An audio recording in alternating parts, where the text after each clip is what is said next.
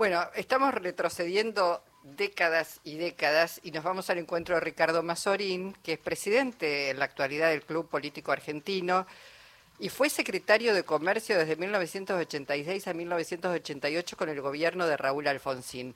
Ricardo, ¿cómo le va? Eduardo Anguita, Luisa Balmagia y equipo le damos la bienvenida. ¿Cómo está? Muy bien, muchísimas gracias por la bienvenida, Eduardo. Bueno, eh, cuéntenos, Ricardo, eh, porque el Club eh, Político Argentino sacó una suerte de declaración a propósito de estos 40 años y de, digamos, la conmemoración que va a tener lugar el domingo, con inclusive la asunción de un nuevo gobierno eh, que tiene a todos los argentinos y argentinas muy expectantes porque, bueno, estamos en una situación muy difícil.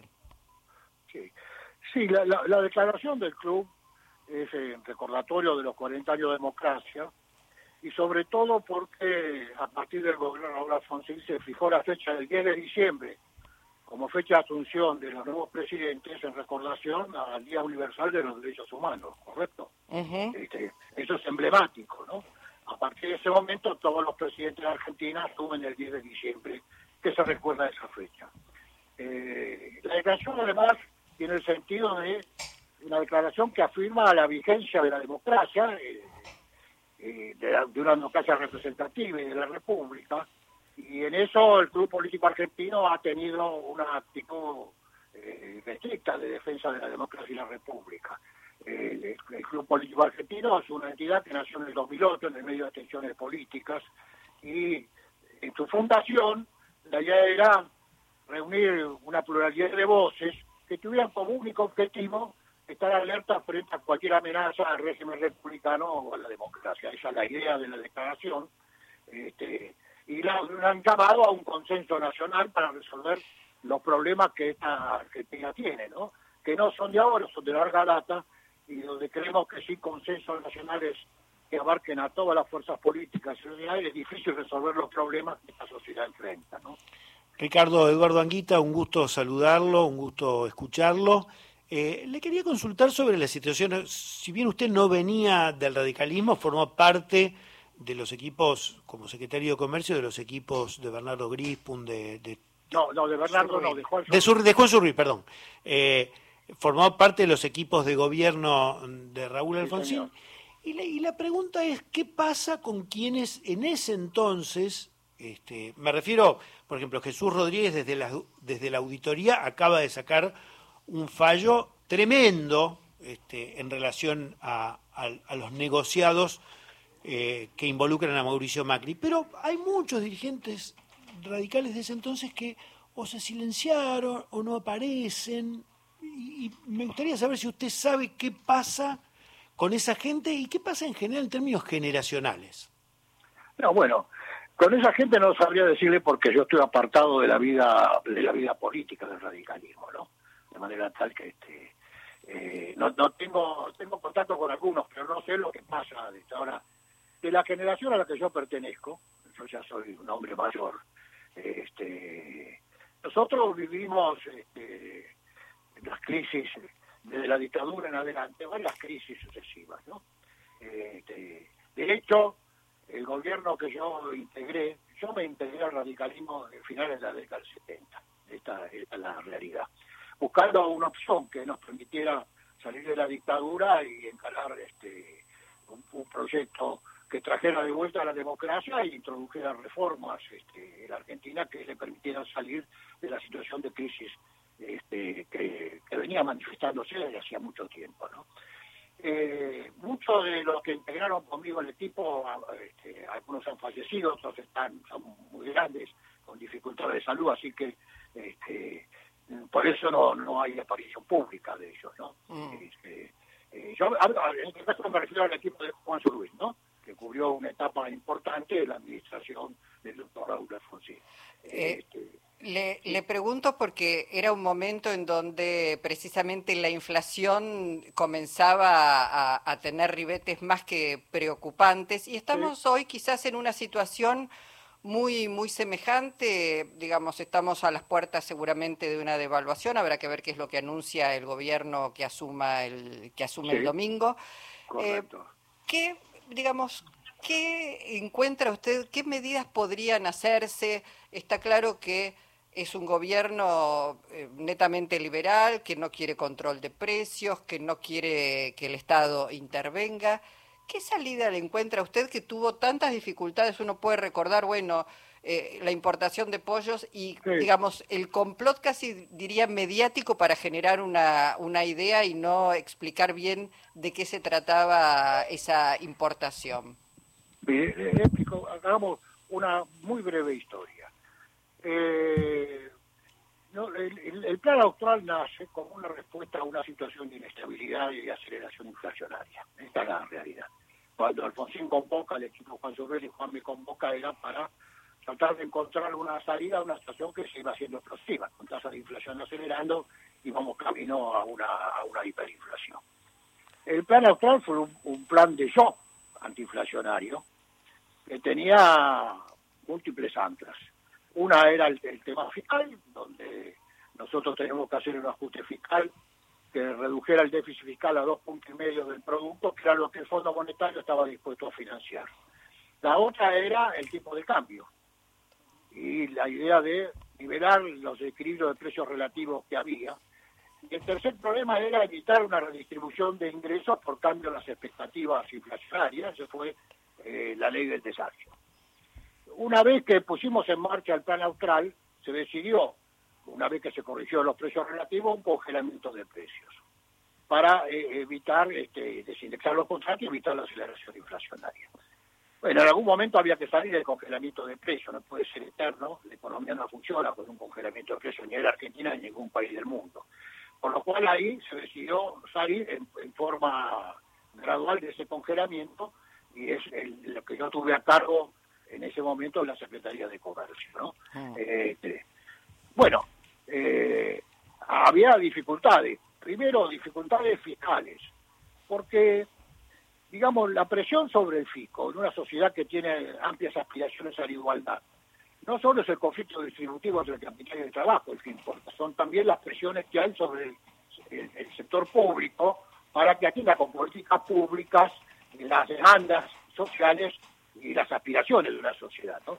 Y eso a veces lleva a situaciones muy complejas en términos de este, cuáles son las medidas que uno puede tomar que no afecten que no lleven un desequilibrio fiscal que es insostenible en términos de su financiamiento. ¿no? Igual, perdón, yo lo escucho y es son ciclos que se repiten con, son crisis de, en última instancia de endeudamiento que tiene la Argentina y de respuestas ante organismos que presionan, porque a veces uno dice, bueno, el déficit no es bueno ni es malo. Digo, hoy lo que, lo que se ve por delante es un enfriamiento de la economía que no va a ayudar, al contrario, va a ser todavía doblemente perjudicial, cuando en épocas de crisis, si hay algo que no debe hacerse es enfriar la economía, al menos desde mi punto de vista. No sé cómo lo ve usted. No, bueno, el problema acá es la aceleración inflacionaria la inestabilidad que eso crea, ¿correcto? Sí. Si, usted tiene una aceleración inflacionaria, pero lleva un escenario inflacionario, el gobierno se debilita. El Rodrigazo es una experiencia de eso, ¿no? Este, digo, pero ¿qué herramientas tiene el Estado para, para evitar bueno, Yo, yo creo que lo que tiene que hacer, no sé, no sé cuáles son los planes del, gobierno que va a asumir, pero lo que tiene que hacer es un plan de estabilización, eh, que eso lleva tiempo hacerlo, pensarlo, un plan de estabilización que sea exitoso. La Argentina tuvo tres planes de estabilización, de recuerdo, para los que son más jóvenes que yo, mucho más jóvenes que yo. El, plan de Fidel Bacena durante la dictadura de Hungría fue un plan de estabilización exitoso. Puso como ancla del plan de estabilización el tipo de cambio, el plan austral y la convertibilidad de caballo oliendo. Esos fueron los tres planes de estabilización con mayor o menor éxito que se pusieron en marcha para desacelerar la tasa de inflación y estabilizar la macroeconomía. Ahora, eso requiere después medidas de largo plazo para hacerlo sustentable. Yo no recuerdo, si no me excedo mucho en la palabra, que en la misma época que nosotros lanzamos el plan austral, Israel lanzó un plan muy parecido al nuestro unos meses después. Brasil tuvo un plan muy parecido al nuestro y fueron exitosos finalmente. Ahora, fueron exitosos porque esos programas contaron con un consenso político amplio. Y eso me parece que es un tema central del debate en esta sociedad, ¿no? Lograr los consensos mínimos políticos que permitan hacer sustentable un programa de shock antiinflacionario y un programa de estabilización a largo plazo. Mm. Eh, desde su punto de vista es lo que debería encarar eh, como primeras medidas Javier Milei. Sí, tener un programa de estabilización. Yo no lo conozco, no sé si lo tienen o no, no quiero decir con esto que no lo tengan, pero no lo conozco. En realidad, eh, Milei en, la campaña tuvo dos consignas que una de las muy simplificadoras, pero fueron muy atractivas. La idea de la dolarización, ¿no? la idea de que la dolarización resolvía todos los problemas que tiene esta economía, es una estabilidad crónica esta, esta idea despertó una gran fantasía este, y ocultaba las complejidades eh, y los desafíos que tiene cualquier gobierno para resolver problemas que son estructurales. Bien, acompañó a esta a esta proclama de la dolarización como herramienta que resolvía todos los problemas la idea de que además la dolarización tenía una virtud, que era disciplinar a lo que llamaba ley en ese momento la casta política. ¿Por qué? Porque eliminaba la moneda nacional, eliminaba el Banco Central, la posibilidad de emisión para financiar. Esto es la soberanía, Mazorín. Lo que eliminaba era la soberanía nacional. Bueno, eso, eh, eso, eso, es otra discusión. Este, no, es parte de la misma discusión, ¿no? Claramente no son cosas aisladas. Eh, no, no, no, pero espérenme, espérenme. Lo que yo le quiero decir es esto. Eh, los países europeos en el marco de una Unión Europea, eliminar los subsidios nacionales y aprobar una moneda para, para la Unión Europea, el euro, ¿correcto? Sí. Este, en el marco de una unión monetaria. Bueno, claramente, por eso digo, ahí hay eh, una, una decisión digamos, soberana de los países que se nuclean y se unen. Digo, no es el caso, habría que reformar la Constitución por lo pronto. Seguro, seguro, seguro. Pero digo, la consigna era simplificadora y era atractiva. Era, es una consigna que tenía un parentesco en la historia económica argentina con la convertibilidad, que es un, digamos, un primo hermano de la dolarización. La idea de un tipo de cambio superfijo, correcto, donde un peso valía un dólar eternamente, y donde el Banco Central tenía prohibido emitir para financiar este, los déficits del Tesoro. Ahora, eso terminó mal, como todos lo sabemos, por dos razones. Una porque en un mundo de monedas donde los, tipos de cambio flotan y son administrados, eh, si usted tiene un tipo de cambio superfijo, como tiene la convertibilidad, viene una devaluación como la de Brasil, una presión cambiaria como era la del dólar, y la Argentina pierde competitividad y lo que se enfrenta es a un problema que se estructura en las crisis de, balanza de pagos, ¿no?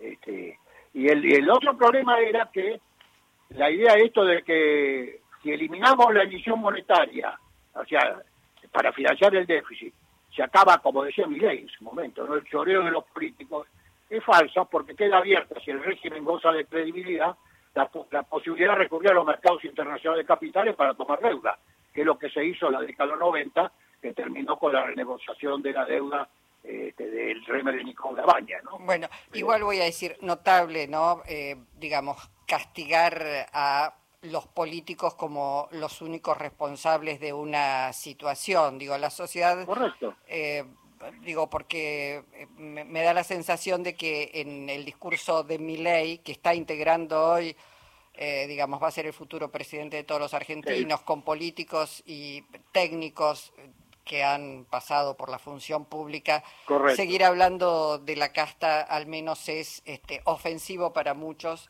que, lo han votado. Bueno, eh, Mazorín, le agradecemos de todas maneras este, haberlo escuchado y, saber que el Club Político Argentino está atento a estos 40 años de democracia. Muchísimas gracias por su participación en el Encuentro Nacional. Muchísimas gracias a ustedes. Muy amables por la llamada. Hasta pronto. Ricardo Mazorín.